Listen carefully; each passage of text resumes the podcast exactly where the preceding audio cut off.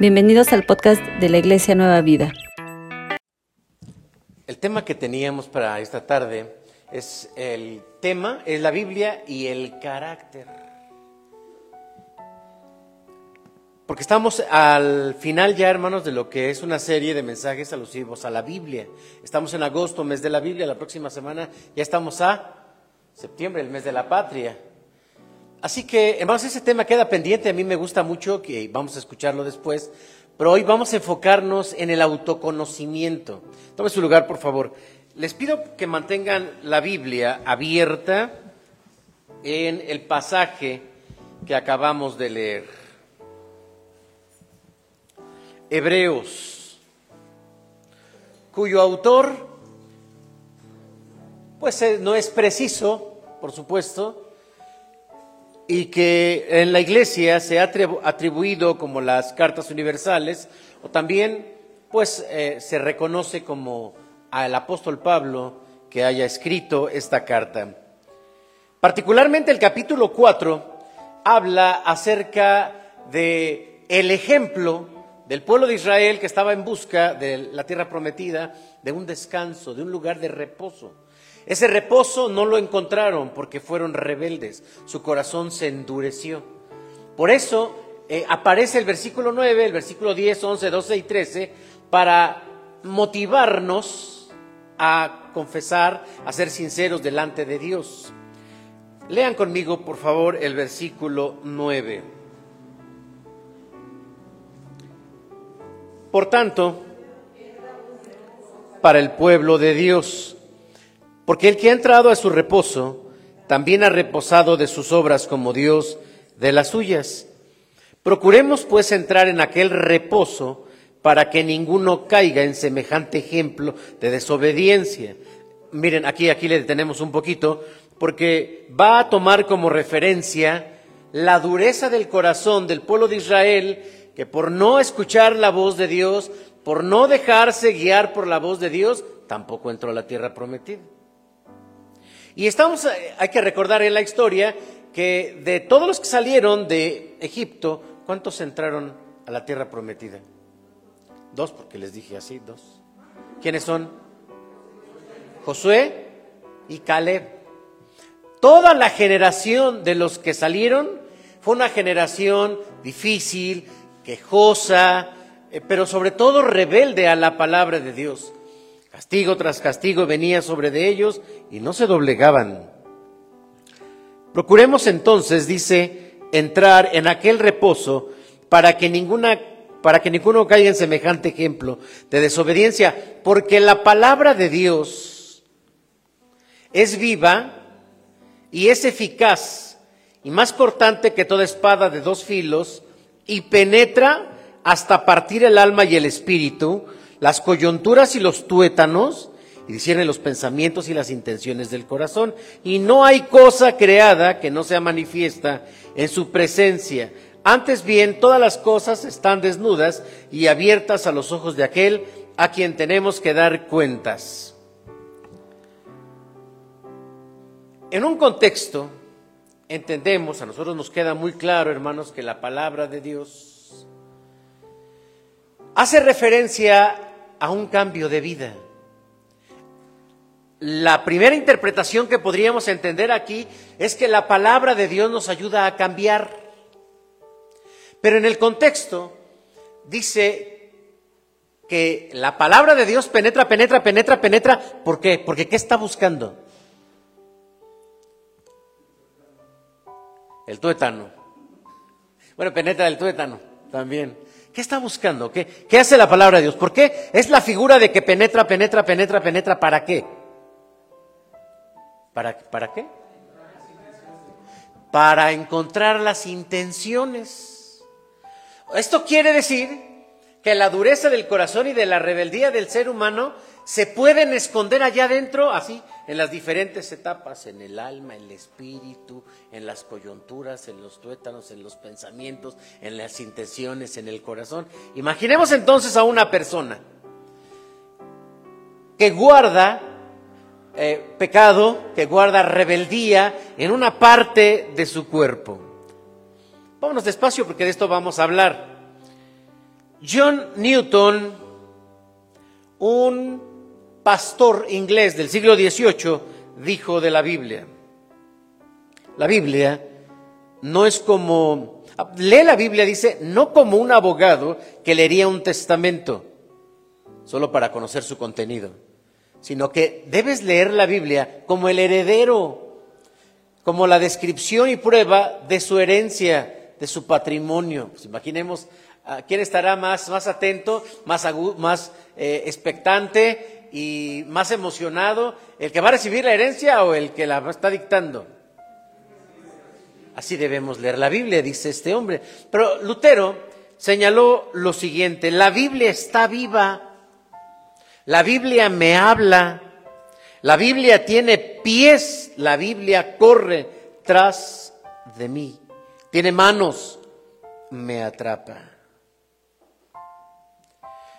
Así comienza este versículo, hermanos, sí, porque va a buscar algo en nosotros que pudiese contaminarnos y que pudiese ponernos delante de Dios como injustos, como que no estamos confesando todos nuestros pecados, que algo nos guardamos y que puede quedar al descubierto incluso de nosotros. Vamos a ver. Vamos a leer el versículo 9 y vamos a hablar sobre algunos conceptos que son muy importantes que lo reflexionemos, porque estamos hablando de la Biblia. La palabra de Dios, versículo 12. ¿Cuál palabra de Dios? Hasta este entonces, la carta a los hebreos, y si pensamos que su autor puede ser el apóstol Pablo, fue escrita, ¿recuerdan ustedes en qué año muere el apóstol Pablo? Más o menos un poquito más, porque Nerón el 64, muere el 68 decapitado. Ese dice la tradición cristiana. Antes entonces él habrá escrito esta carta. Cuando se dice palabra de Dios, hermanos, se ha eh, especulado es si se tratará del contenido de, la palabra escrita. ¿De qué, de qué, eh, con qué contaban ellos en esa época de la Biblia? ¿Con qué contaban? Con la ley, los profetas, los salmos. Eh, ¿Y qué contarían del Nuevo Testamento? Para este tiempo, bueno, pues estaban las experiencias. sí, pero ya empezaban a escribirse poquito a poquito. Había también otros escritos que se les tenía eh, cierto respeto, eh, porque hermanos, hoy tenemos un concepto, ¿han escuchado ustedes la palabra eh, apócrifo? ¿Qué, es eso? ¿Qué es la palabra apócrifo? ¿O a qué hace referencia? Es falso, no auténtico. Y eso, ese es el nombre que utilizamos para hablar de qué libros. De los libros que están en la Biblia católica que son Tobías, Sabiduría, Eclesiástico, Judith, Macabeos, ajá, ayudas a, Daniel y Esther, ajá, ya, y ¿cuál otro? Maca, Macabeos, uno y dos. Ay, sí estudiaron, ¿eh? Sí estudiaron, pero es bueno, hermanos, recordar todo esto. Ah, hay una historia que seguramente en algún momento ya la compartí con ustedes. ¿Por qué no están estos libros en la Biblia? ¿Por qué no están estos libros? Y ya no vamos a decir Biblias católicas, eso no existe como tal. En realidad son versiones, son versiones. ¿Por qué no está? ¿Por qué no están? Porque difiere la doctrina,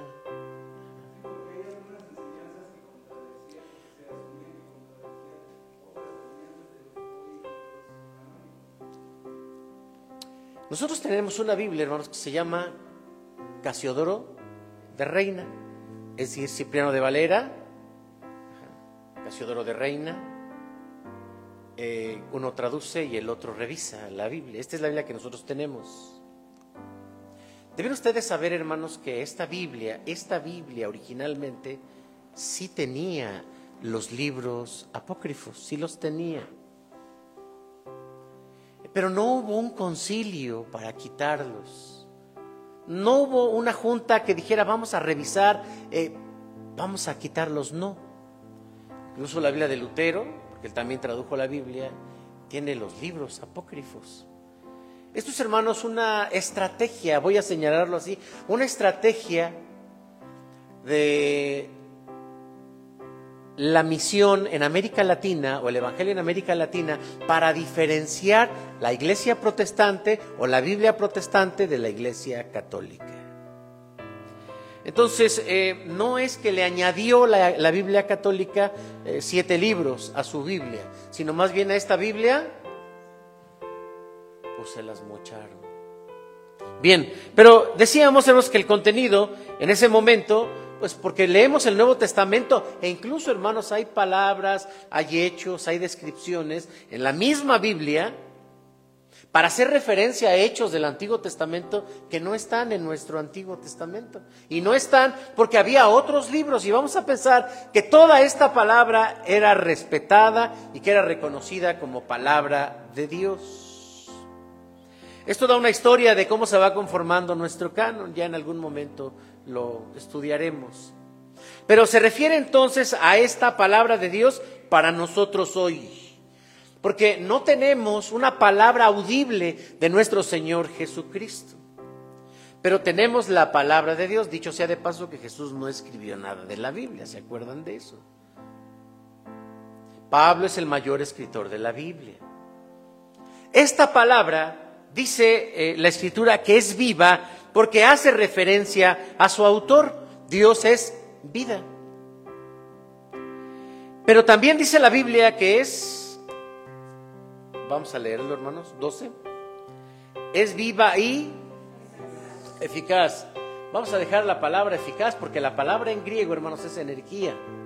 Nos confundiría un poquito en estos tiempos cuando se habla de la energía y que pásame tantito y cosas así pero la palabra real, hermanos, y eh, etimológica es energía. Y entonces, vean lo que hace, hermanos, eh, en busca, por supuesto, en busca de algo que podamos guardar, ya sea a nivel del alma o a nivel del espíritu, a nivel de las coyunturas y de los tuétanos y de los pensamientos y de las intenciones del corazón. ¿Cómo podría una persona guardarse algo tan profundo, tan profundo, tan profundo? Imagínense, hermanos, voy a guardarme esto y que yo pueda elegir, porque claro, si decimos tenemos bolsas en el saco, tengo una bolsa de este lado, tengo otra bolsa de este lado, algunas no traen de este lado, traigo bolsas en el pantalón. Aquí me voy a guardar mi celular, acá la cartera, acá este que traigo acá, déjenme ver, ah, mi cubrebocas y así puedo elegir. Pero se podrá utilizar el cuerpo, hermanos, la, el, todo lo que somos para guardar algo? ¿Qué piensan? Hay toda una teoría eh, de lo corporal, de cómo cada parte de nuestro cuerpo puede guardar algunas experiencias. Eh, sabemos que el cuerpo tiene memoria. Antes se creía que solo la memoria estaba en el cerebro, no, hay memoria en todo el cuerpo. Las manos tienen memoria, los brazos, los pies, eh, todo nuestro cuerpo tiene memoria. Pero también se sabe que hoy, eh, hoy se sabe que se pueden almacenar cosas en nuestro cuerpo. ¿Como cuáles, hermanos? Las emociones. ¿Como cuáles emociones? Enojos, miedo, odios resentimientos. ¿Qué más?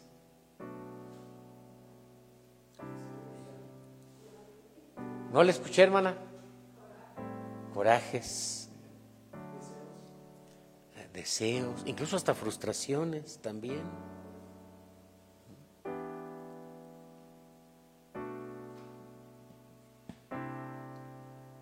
Y esa, esa energía, de, aunque no estamos hablando de la salud, ¿verdad? pero esa, esa que nos llega a enfermar, también, hermanos, eh, nos puede servir entonces ese, ese espacio de lo, del cuerpo para tener allí, hermanos, guardados cosas en deuda con Dios. Llamemos a esto malas intenciones. Es lo que dice aquí el versículo.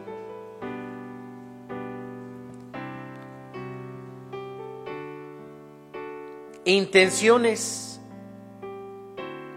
del corazón o pecados.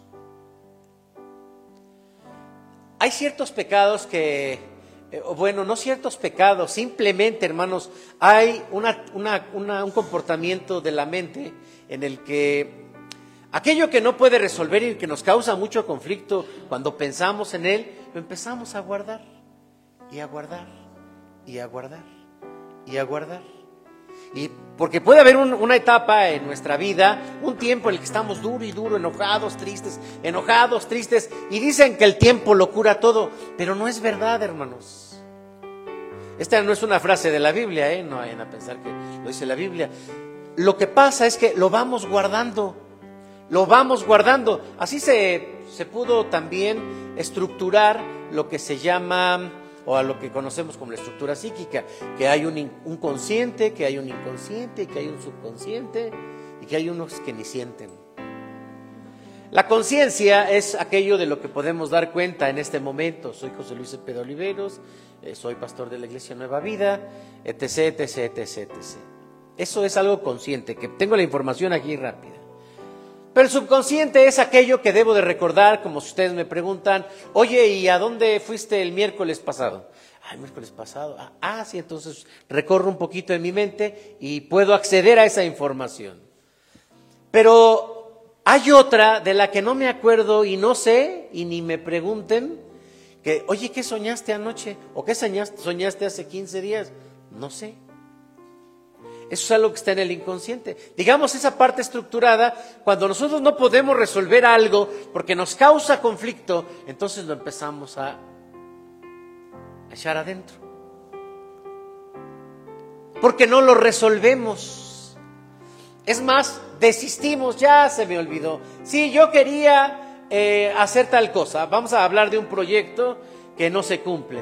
Ah, yo quería acabar mi carrera, pero no, ya, ya ya se me pasó, ya hasta me compuse. O yo quería casarme, o yo quería separarme, o yo quería eh, algo y no lo logré. Pero no se resolvió. Entonces se va para adentro, se va para adentro. Ahora pensemos también en los pecados. Hay pecados que en lugar de confesarlos a Dios, ¿qué creen que hacemos? Ahí los vamos echando para adentro. ¿Sí? ¿Y a dónde se van a atorar, hermanos? A lo que acaba de describir la Biblia, ese conjunto de componentes del ser humano. Sí es cierto, en el Señor Jesucristo nos hace referencia, por lo menos al hablar del corazón.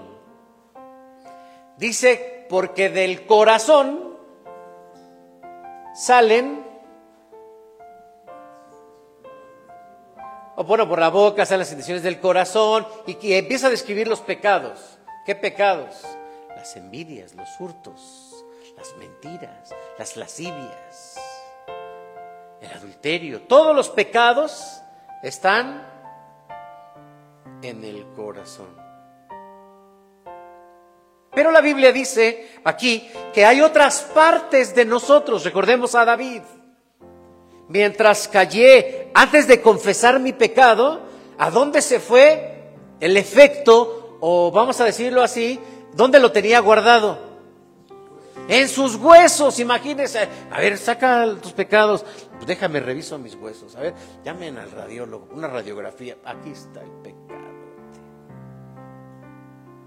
Imagínense una radiografía que pudiera dar razón de todos los pecados Ajá, y al principio, pues como ya le sacaron la radiografía a David, ya nosotros decimos, no, nosotros también. Pero ¿qué otra parte de nosotros puede también albergarlo, hermanos? ¿Mande? el alma, los pensamientos, y aquí, hermanos, parece un conjunto de espacios. No puedo aseverar, ni siquiera puedo imaginar qué se guarda en el alma, qué se guarda en el espíritu, qué se guarda en el corazón, qué se guarda en los tuétanos. Imagínense en los tuétanos, hermanos. ¿Qué son los tuétanos? Hay mucha gente que le gusta los tuétanos. A mí apártame los tuétanos, porque succionan ahí los tuétanos.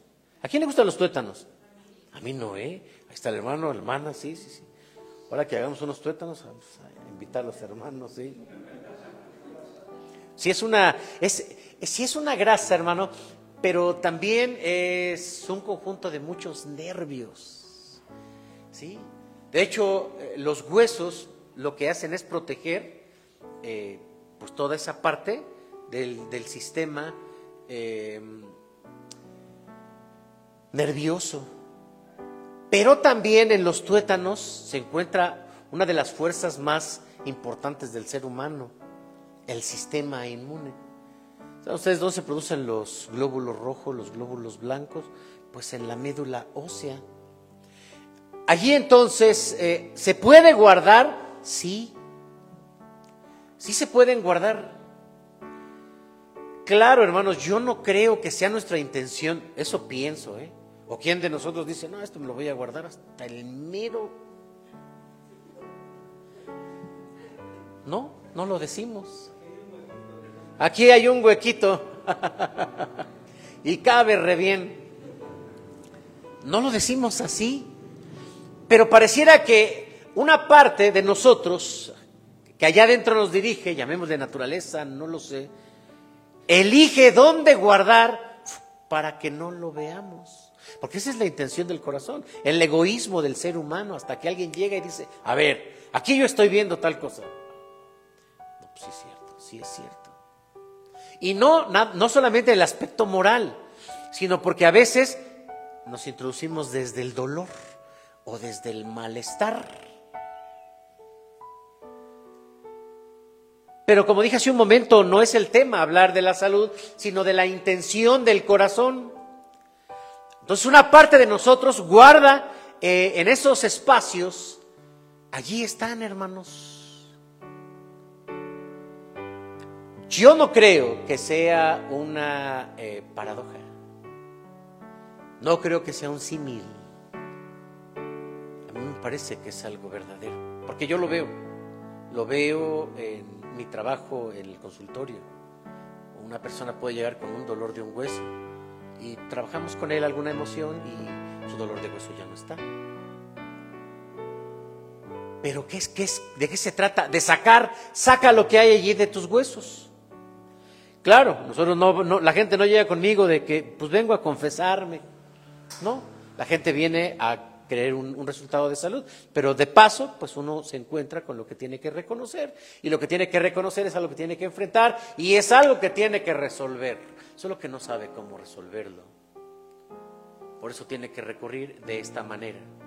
Pero también la tendencia del corazón, hermanos, que es evadir la responsabilidad y la palabra de Dios.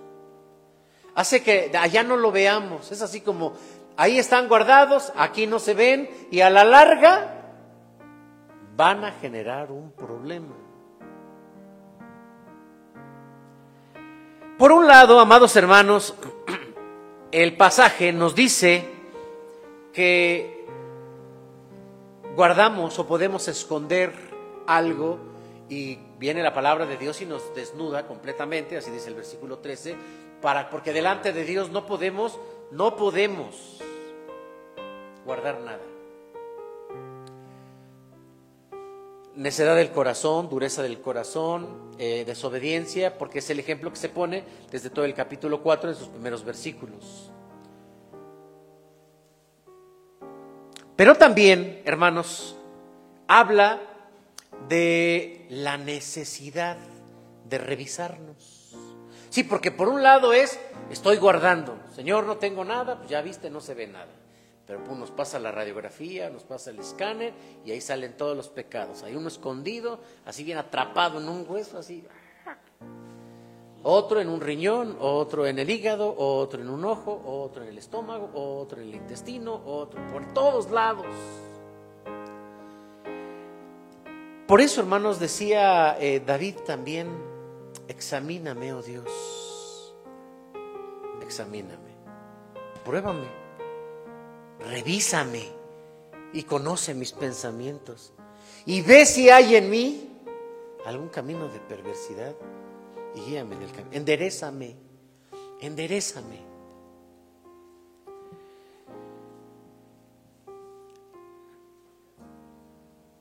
¿Mandé? Los pecados que no son ocultos. Nos conviene, hermanos, delante de Dios, que Él sea el que discierna nuestros pensamientos. Ahora, la palabra discernir habla de juzgar. No me meto, hermanos, en el, en, los conceptos como tales, porque hablar del alma, hablar del espíritu, simplemente son departamentos del ser humano, aspectos del ser humano que a la luz de la Biblia en algunos casos son sinónimos y en algunos otros hay alguna diferencia. Lo cierto, hermanos, es que nosotros no podemos hacerlo, pero Dios sí lo puede hacer, encontrar esa división.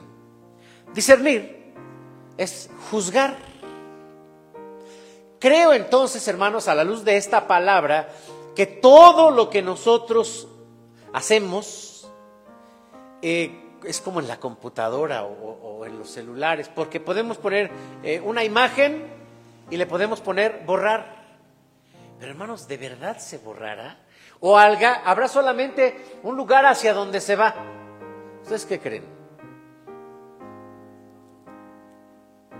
Sí, porque de repente dice, no, fulanito te, regresa, te hace recuperar todo. Métele aquí, ráscale allá y lo encuentran porque lo encuentra. Si encontraron al soldado Ryan, pues van a encontrar tus archivos. Pues hagan de cuenta, hermanos, que nosotros no nos podemos hacer de las cosas. No, las tenemos que resolver. Todos los pecados, los pensamientos, los sentimientos, las intenciones, necesitamos resolverlas. Y todo, ¿eh? Decisiones que tomamos cada día. Hemos, hemos eh, hecho mucho énfasis durante este mes en no reducir la palabra de Dios a aspectos meramente de domingo y aspectos meramente del culto.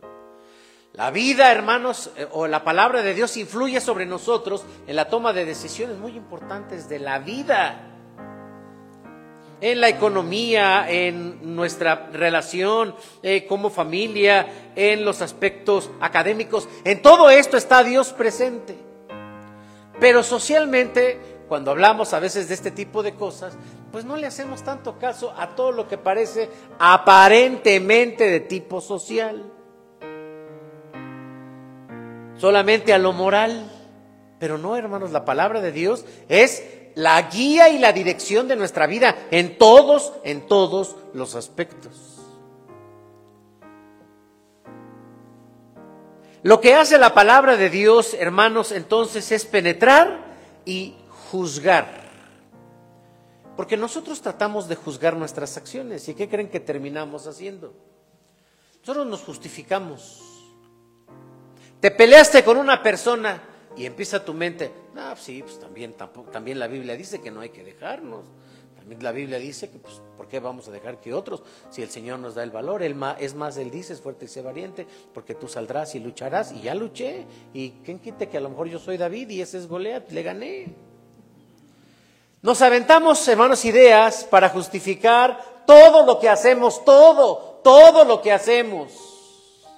Todo lo que decidimos, cómo usamos nuestro tiempo, lo que compramos, el uso de nuestros recursos, el, el, uso de nuestra vida, las decisiones, la escuela, todo hermanos, lo justificamos todo, porque lo pasamos por el filtro de nuestro juicio, a menos que tú seas de las personas que te acercas a un consejero, a un hermano mayor, alguien que te, que te puede guiar para orientarte en tus decisiones. O bueno, sacas billete, vas a ver al psicólogo y le dices, ayúdame a tomar una decisión en este caso. Pero la mayoría de nosotros, una vez que lo filtramos por nuestro pensamiento, y si nuestro pensamiento tiene buenos fundamentos, de acuerdo a la palabra de Dios, diríamos, no, esto sí es pecado. Señor, perdóname. O no, esto no es pecado, se lo merecía. Ese filtro, hermanos, no sirve, no sirve, no sirve, no sirve. El filtro es la palabra de Dios. Y aquí lo que habla es de la palabra de Dios. Y lo que penetra es la palabra de Dios. Y lo que llega a cada departamento, el que acabamos de decir, es la palabra de Dios. Y llega ahí para juzgar y para evaluar. Y para eso, hermanos, quiero terminar con dos ideas muy importantes. La primera, cada que escuchemos la palabra de Dios a través del mensaje, sea a través de un estudio bíblico o incluso a través de una alabanza, porque Dios nos habla a través de diferentes formas, podamos decirle al Señor, háblame, háblame hasta lo más profundo. Háblame hasta lo más profundo. Si cuando la Biblia, hermanos, dice en, Salmo 119, 105, lámpara es a mis pies tu palabra y lumbrera mi camino, hace referencia a la necesidad que necesitamos, hermanos, o que, o que tenemos, de que a cada paso en la vida hemos de estar guiados por la palabra de Dios. Entonces, cada vez que nos sentemos a escuchar un mensaje es, Señor, pon luz en mi corazón. A veces los predicadores llegamos a tocar solo ciertos temas, otros no, eh, porque a veces no lo comprendemos o porque sentimos que no es necesario. Pero cuando Dios usa al predicador para hablarme de cierto aspecto de la vida y que pone el dedo así, así, porque hay predicadores que eso hacen, ¿no? Yo, yo no hago eso, ¿sí? ¿Sí o no? A veces. ¿Cómo en qué? ¿Qué? Les digo, a ver. Y estoy, ¿no? Señor, que no sea el predicador, que sea tu Espíritu Santo, que sea el que me hable, que sea el que me que yo escuche tu voz, no al hombre. Porque el Espíritu Santo, hermanos, nos hace de verdad darnos cuenta que estamos mal. A veces viene alguien y nos dice, hermano, estás mal. Y nos habla con la palabra. Si nosotros somos versátiles, y esto es lo que intenta el escritor a los hebreos, por eso dice, cuidado, no vayan a caer igual que los, que los otros, duros, duros de corazón. Y veían la mano de Dios, los milagros, y ellos duros, duros, duros, duros. Se abría la tierra, se los tragaba, y ellos duros, duros, duros. Ese es el primero. Y creo que así debiera ser cada vez que nos sentamos a escuchar la palabra de Dios. Hay un bonito canto, ¿no? Que dice, háblame hoy, háblame hoy, háblame hoy. No, sí, lo cantamos. Porque a través del culto Dios nos habla. Y la segunda, hermanos, es cuando nosotros escuchemos la palabra de Dios, Señor, ¿cómo puedo poner esto en práctica? Señor, ¿cómo puedo poner esto en práctica? Porque de esta manera, hermanos, toda la Biblia, toda la Biblia es para nosotros. Qué eh, triste cuando pensamos en, ah, este es para el hermano que no vino, eh, este hubiera sido un sermonazo para él. No, hermanos, la palabra de Dios es para mí, para mí, para mí sin importar quién lo predique. La palabra es para mí. Señor, ¿cómo puedo ponerlo en práctica? Porque dice la Biblia, también sería como algo a la mitad. Cualquiera que ve y sí se considera como en el espejo, sí, ya vi. Ah, ah ahí está. Otra cana que me sale. Otro grano. Ay, otro. Ay, no, si ya estoy viejo. Pero estás ante el espejo. Te volteas y ya sabes, aparece alguien que dice, no, te ves bien, qué joven te ves. Ay, sí, ah, sí, cierto. Estoy bien, no era yo aquel. Y así dice la Biblia. Vemos al espejo y después dejamos de vernos y ya. Hermanos, muchas veces escuchamos el mensaje. ¿Cómo puedo ponerlo en práctica? ¿Cómo puedo ponerlo en práctica? ¿Cómo puedo ponerlo en práctica?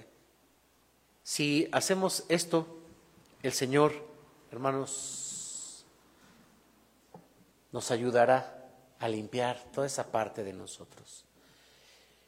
Yo creo que todos, todos, hermanos, estamos en esta dinámica de esconder claro, sin darnos cuenta, muchos, muchas cosas. Otras sí, las justificamos y somos muy conscientes de ello. Somos necios, somos negativos, somos irresponsables y lo entendemos y decimos sí, ¿qué? Pero hay otras cosas que no sabemos. Creo, hermanos, que debemos pedirle a Dios constantemente que pase su lupa de su Espíritu Santo por nosotros y que nos revise, que, nos, que revise nuestros huesos, que revise nuestra alma, nuestro espíritu, nuestro corazón. Y bueno, pues ya de paso, pues el vaso, el intestino, el hígado, el páncreas, hermanos, porque, pues porque hay emociones allí guardadas. Pero emociones que creo que tienen responsabilidad. No son nada más así de que, ay, pues ahí guardaste un enojo y ya, no, guardaste seguramente un enojo con un pensamiento contrario a la palabra de Dios. Pongámonos de pie, hermanos. Gracias a Dios porque la Biblia es, es viva. Gracias a Dios porque la Biblia hace un trabajo, hermanos, profundo en nuestro ser. Pidamos al Espíritu Santo que nos limpie. Oremos. Amado Padre, en el nombre de Jesús, solo tú puedes conocernos. Solo tú puedes ayudarnos. Solamente tú. Preguntarle a otra persona o guiarnos por las opiniones del otro es lo más inestable y como dijo Jesús, un ciego, así es, guiando a otro ciego. Pero nos dan ánimo. A veces las palabras del otro nos hacen sentir que estamos bien, que no estamos tan mal. Señor, ayúdanos, que ya no sean nuestros filtros que sea tu palabra y que sea tu Espíritu Santo. Hoy tú nos has hablado de que en las estructuras de nuestro ser, que es el pensamiento, el corazón, el alma, el espíritu y toda esa médula, se guardan intenciones, pecados,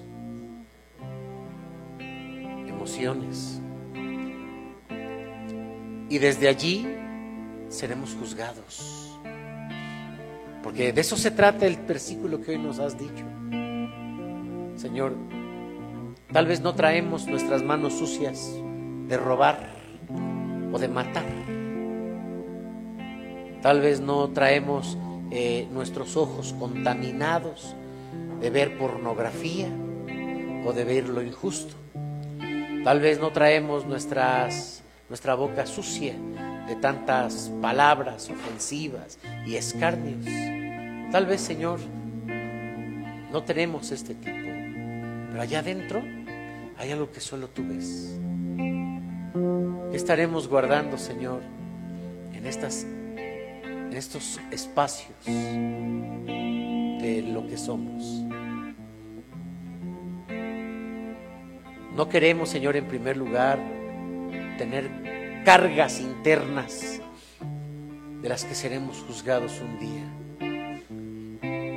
Señor Jesús, tú que moriste en la cruz del Calvario, perdona todos nuestros pecados. Espíritu Santo, haznos sensibles cuando cometemos un error. No permita, Señor, que, que, que los resistamos, que los guardemos, a veces justificándolos. Perdónanos. Padre, sácalos en el nombre de Cristo. Es una limpieza de nosotros porque somos pecadores.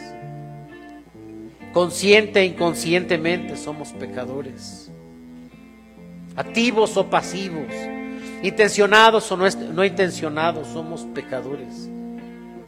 Señor, que nuestra cabeza, nuestro cerebro esté limpio que nuestro sistema nervioso, hasta los tuétanos, esté limpio, que nuestro esqueleto esté limpio, que nuestros intestinos estén limpios, vías respiratorias estén limpias, que nuestro hígado y nuestro corazón, el vaso y todo lo visceral, Señor, esté limpio en el nombre de Cristo, que nuestras venas estén limpias, porque Señor, todo esto nos enferma. Tu palabra, Señor, es verdad. Tu palabra es vida, porque tú eres vida. Ayúdanos, Señor, a leer tu palabra, no solamente por la promoción que hacemos en el mes de la Biblia, todos los días. A reflexionar en tu palabra, Señor, al abrirla, no leer por leer, leer, Señor, para recibir con alegría lo que tú tienes para nosotros. Y que esa palabra, Señor, vaya y limpie, vaya y limpie. Como ese buscador de la computadora que le damos un clic y va y busca, identifica, repara. Sé que tú lo haces, Señor, de forma perfecta en cada uno de nosotros. Gracias por tu palabra. Ayúdanos a darle el mejor uso siempre en Cristo Jesús. Amén.